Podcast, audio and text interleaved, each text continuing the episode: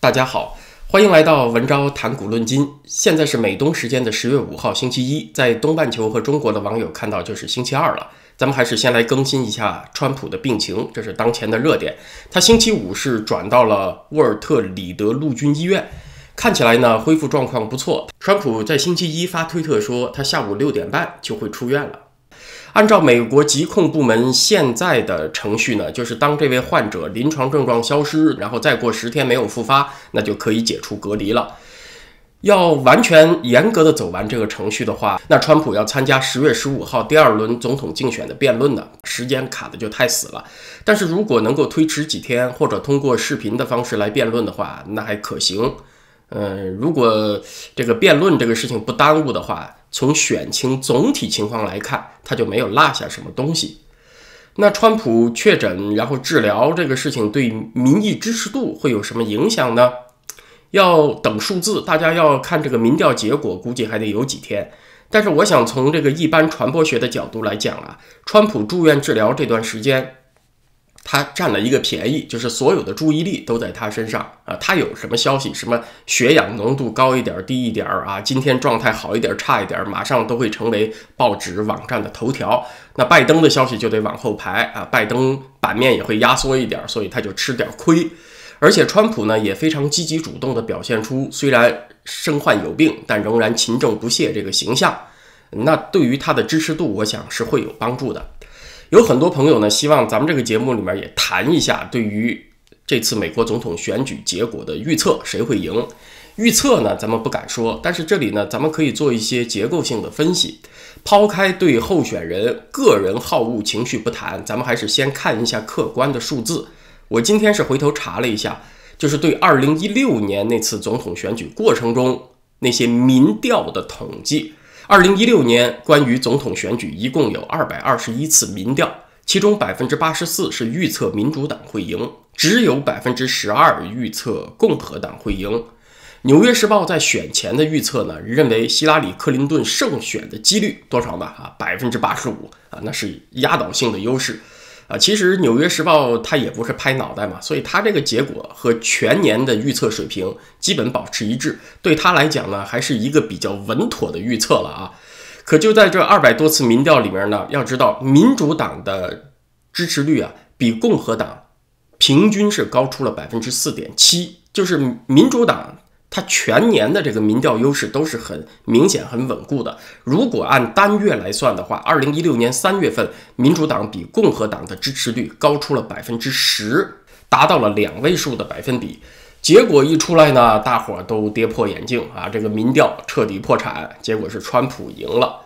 二零一六年的民调和事实结果有这么大的反差呀？我认为主要原因呢，还是川普的支持者保持沉默，没有对民调做出反应。这个调查过程本身呢，我倒认为没有太大问题，不是说有人特别刻意的搞出这个调查结果去打压川普，他这个工具的客观性呢，应该还保存的比较好，因为本来他的民调就希拉里·克林顿占优势了，他就没有特别大的必要在在这个民调结果上去做文章了。但是过去了四年啊，这一次的民调真的就不那么好说了。像刚刚《华尔街日报》和美国全国广播公司 NBC 所做的一个调查结果显示，说那个川普拜登第一轮辩论之后，拜登的支持率领先了川普十四个百分点啊，差了这么多。可是要知道，仅仅在一个月多一点之前，就是今年八月份，CNN 委托一家机构所做的民调显示，拜登只领先川普百分之四。那你就很难想象，没有什么特别重大的丑闻翻盘，仅仅过了一个月多一些的时间，就靠一场辩论下来，拜登一下子又能够甩出川普几条街，噌的一下，他支持率又涨了百分之十，对吧？现在左派和右派的民调结果差异很大，这就说明当中肯定有人是牺牲了民调作为一种。工具的中立性，而是把它也当成一种造势工具了，当成影响民意的工具了，就相当于给选民们看，某一位候选人都惨到这种程度了，老百姓都说他不好，那你们也就不用再去投他的票了，那简直就是浪费时间，它就有这种带风向的作用。所以现在要谈对于这个选举结果的分析啊，我觉得要从整体环境出发，做一个直觉的把握。可能说不了那么细，就是一种结构性的分析。我的看法呢，笼统上来说啊，就是川普这一次连任的几率不应该比他第一次当选的几率更低。为什么呢？二零一六年川普他没有任何从政经验呢，他更交不出成绩单，而且还满嘴跑火车啊，在这个竞选过程中说了很多不适当的话，还得罪女性什么的。除了民主党厌恶他之外，共和党里的建制派更是对他厌恶透顶。可是他反而还赢了。经过了这四年，现在川普有政绩，能够交出成绩单了。他那个第一次选前承诺兑现率还不低。现在共和党内的建制派也不是问题了，共和党对他的支持率高达百分之九十以上。那些二零一六年曾经支持过他的人呢，咱们也看不出有什么理由不继续投他的票。而且呢，他现在的这个对手啊。拜登比希拉里·克林顿其实更弱，而不是更强。我不知道大家是不是这么看的。也就是说呢，两边的基本盘其实变化不大啊。所以这其实涉及到一个整体投票率的问题，就是过去没有出来投票的选民，现在更愿意投谁的票？美国最近几次总统大选的投票率，我查了一下，最高是在2008年，达到了百分之五十八点二。二零一六年那一回啊，其实也不低，达到了百分之五十五点七。今年的投票率呢，也许会比上一次高一些，多出几个百分点。那除非拜登能够把多出来的这部分选票绝大多数吃进去，那我也看不出啊，就否则的话，我也看不出他有特别明显的优势。当然，这个结果呢，只有等到投票那一天才能够揭晓。川普连任的几率不应该比他第一次当选的几率更低。那很多朋友现在就在想啊，这个川普健康恢复以后会怎么对中共复仇？十月二号那天呢，美国移民局是正式发了通知，禁止共产党员和他附属组织的成员移民美国。例外的情况得是退党五年以上，或者是有证据表明是被迫加入共产党的。这条禁令，它消息出来呀，是在川普确诊和中国互联网上一片欢呼之后啊，所以说它算不算得上是复仇的开始呢？啊，不排除这种可能。大家看这几天，川普不是还在患病期间忘我工作吗？他这个工作里面有多少是和中共有关的？那就有待后续揭晓了。反正不用等太长时间。说禁止党员移民这个事儿啊。胡锡进说：“不是坏事儿啊，有助于优秀的人才都留在中国。所以说，这条禁令到底会波及到哪些人呢？很多朋友比较关心。最直接的当然是那些已经填了移民申请表又承认了党员身份的人啊，他们是没办法去美国了。但是绝大多数人在申请绿卡的过程中啊，是不会承认自己是党员的。”所以这部分人应该是极少。另外受到波及的呢，就是以其公开身份可以判断高度疑似是党员的人，比如在政府机关、军队、学校、医院等等事业单位处级以上正职身份的人。啊，没有哪一条明文规定说这些人必须得是党员，但一般都是。比如像副处长、副局长。这个级别的干部呢，可以不是党员，但是正处长、正局长一般都得是啊。还有就是国有企业、地区分支机构的主要负责人，像省分公司、市分公司，他们的总经理，就这一类人也是比照同样的情况来看啊。如果说是党务职务，书记、副书记、组织部长或者党办主任，那没得说，必须得是党员。其实很多时候，在中国行政正职啊，它也是由党的书记或者副书记来兼任的。有朋友就说呀，那还是治不了他们嘛，反正这伙人现在手上也没有护照，都被组织上收走集中管理了，他们也移不了民。确实是这样，但是要知道，人家本来谋的就是个长远呐。他现在移不了民，但是人家已经把老婆孩子送到美国去了，财产转移过去了，就等自己退休离职以后啊，不就护照可以拿回来了吗？那个时候再以团聚移民的方式去美国啊，人家本来谋的就不是眼下。所以美国这一刀切卡住以后，你说对他们没有影响吗？当然是有影响的，关心不稳嘛。另外是那些已经退休的官员干部们，处在团聚移民进程当中的，当然也会受到影响。比如上个月啊，那个美国的郑存柱律师披露出的那条消息，在洛杉矶机场被堵住的那一位，就属于这种情况。啊，这位老爷子呢是办团聚移民被拒。持探亲签证来美国，又在洛杉矶机场被堵住，原机遣返的。那这些人呢？他们都属于既得利益阶层，人数不多，但是呢，打击比较沉重。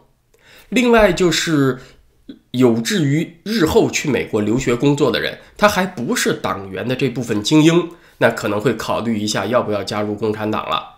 上面提到的是还没有进入美国的中国人，那么已经进入美国的，甚至已经获得绿卡的这批人会不会受影响呢？还是有可能的。比如他这个禁令里面说的所谓共产党附属组织的人员，什么叫附属组织啊？这个定义就有可能会不断的扩展。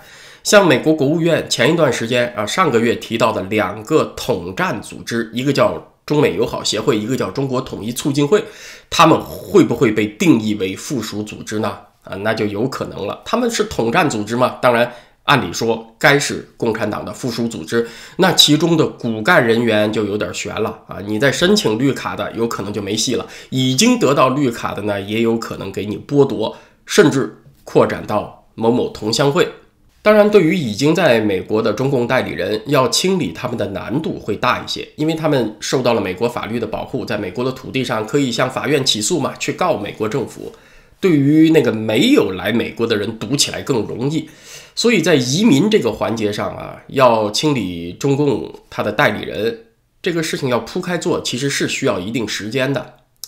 呃，而且呢，它也要有行政成本。对于已经移民美国的人，你还得再重新翻出他的资料，对吧？来看一看他的职务身份是不是有可能是什么局长、处长，高度疑似就是共产党员啊？他在填写那个申请表的时候，有可能是欺诈了，重新开始调查程序，这都涉及到人力物力，是需要行政成本的。那过程当中呢，美国政府也要评估成效。本来他这个政策的出发点呢，就是要把中国人和中共分开，所以他也得看成效。这项政策会不会让一批中国精英远离中共啊？所以呢，他是开了一个头，是一个很里程碑式的开头。但是实际执行呢，那也得看美国政府的决心啊。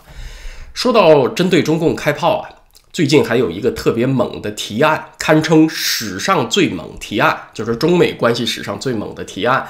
共和党籍的众议员 Scott Perry 在十月一号也献上了一份大礼。他是提出了一项议案，把中共定性为跨国犯罪组织。怎么叫做犯罪组织呢？他列出的根据主要有七类，其中呢就包括了对新疆和香港的镇压、走私芬太尼、隐瞒疫情、偷窃知识产权和山寨，还有活摘器官等等。那这一项 bill 待表决的法案，它是要求美国司法机构对相应的罪行。提出起诉和惩罚啊，咱们简单几句话总结吧。这个法案的提案就是这么个内容。这项草案它能不能通过成为法律，现在还不知道。但是它进入立法程序，就是开了个头，就是一个里程碑式的事件，之前没有。那这个事情呢，就让我想起了美国共产主义问题研究专家斯考森，咱们提过几次，他写的《赤裸裸的共产党》这本书里面就专门提到一个观点，就说读者们呢，不要把共产党。当成一个正常政府来思考啊，当成一个正常政府去跟他打交道，你要把它当成一个犯罪团伙来理解。这个观点呢，它终于出现在了美国立法程序当中。当年对苏共还没这样呢。老实说啊，我作为一个华人，第一次看到斯考森这个提法，说要像犯罪团伙一样的看待共产党。我其实是愣了一下的，我的脑袋是一下没有转过这个弯儿来，倒不是说因为他这个话说的特别直接啊，没有戴理性、客观、中立的帽子做很长的铺垫，也不是因为他犯罪团伙这个提法有特别强烈的贬低和丑化的意思，好像是特别刻意的在黑共产党，而是我真的呀，就一下子没有想过来，正常的政府和犯罪团伙有什么区别？这个话听起来是不是很搞啊？其实我觉得，不管是在中国大众还是知识分子的心里面，很多人都不太认为政府和犯罪团伙到底有啥根本的区别，还不是从现在开始的。早在《庄子》里面就有这句话嘛：“窃钩者诛，窃国者诸侯。”那么，贼和诸侯。有什么区别呢？无非就是偷的东西大小不一样嘛，都是偷。你偷一个衣服钩子啊，因为那个时候古代的人穿衣服用青铜的衣服钩子嘛，要把衣裳给勾住啊。那个青铜当时还很昂贵，所以你偷个衣服钩子被抓住了就叫贼。你偷一个国家成功了就叫诸侯了啊，你就是政府了。这种对于政府和社会暗黑化的理解啊，在中国人当中是很普遍的。我还看到过一位学界大咖啊，本来还是我挺尊敬的一个人，人家在公开发表的论文里面就这么写的啊，当然不是原话，但他意思肯定是这么个意思，就说税收这个东西是怎么来的呢？就是土匪啊抢劫了一段时间，发现啊不如收保护费来的更加持久、更加安全，所以这个流扣啊就变成了坐扣。就是说，这个土匪不再流窜抢劫了，而是占领一个地方坐下来抢劫啊，就是坐下来收保护费。这样呢，保护费这个东西就变成税收了，它就是这么来的。而这个匪呢，为了保障自己稳定的财源，他还要提供公共服务了，他就成了政府了。所以说，在这位大咖的眼里面。土匪和政府的区别也仅仅在于你是流窜抢劫还是坐下来抢劫的区别，只是个抢劫方式的不一样啊，其实并没什么根本区别。你看，连学界大咖都认识不到有什么区别，那大众就更加无从理解了。所以呢，就很多中国人认为这世界上就没有一个政府不是土匪的，只有装的那个英文字母第二个啊，装的那个什么格有高低之分。那斯考森的那本书呢？他首次出版于一九六一年，他针对的是苏共，还不是中共。而且我看他上下文的意思呢，还真的不是说就扣上一个犯罪团伙的帽子，把这个苏共踩扁批臭。他这么说的目的呢，是想激发他美国读者的一种常识化的理解啊，就是大家一看这个提法就想起来，哦，犯罪团伙是这么行事的，正常政府是这么行事的，马上在头脑里就建立起一种区别。他是达到这个目的。那么具体说一下，正常的政府和犯罪团伙有什么区别呢？呃，不完全总结一下啊。正常的政府啊，它要保持透明度，人民得知道他干什么以及为什么这么干。而犯罪团伙呢，总是在掩盖。简单的说，就是一个见得光，一个见不得光。比如，川普这个新冠肺炎确诊了，他马上通过推特告诉美国人民。你看，英国首相约翰逊是不是这样啊？也是这样的。日本首相安倍晋三，他那个大肠炎恶化，也马上告诉公众啊，我履行自己的职责有困难了，得辞职了。巴西总统也是这样吗？加拿大那个小特鲁多，他妻子确诊感染新冠肺炎以后，他也是马上出来公布，说我得进入隔离状态了。都是马上把这些基础健康信息告诉公众，这叫正常政府。但是你看金家三代胖子。他们的任何健康问题，那不仅仅是朝鲜的秘密，更加是全世界的秘密。其实金日成啊，他那个后脑勺长了一个肉瘤子，可是长期以来，朝鲜的摄影师就。不被允许从这个角度去拍领袖，也不允许这样的照片在朝鲜发表，以至于现在两千二百多万北朝鲜人民从来就不知道从背后看他们的太阳般的伟大领袖是这个形象的。要知道了真相呢，估计很多人会精神崩溃啊，都觉得这个人生都值得怀疑了。还有像北戴河会议这种东西，全黑箱操作，你就不知道他在里面说什么事儿啊，决定了些什么东西。那正常国家的政府当然是没有这些事儿的。另外呢，正常政府和人民之间的关系啊，就是人民有实在的感受，政府是我们的代理人，我们是通过政府在治理社会。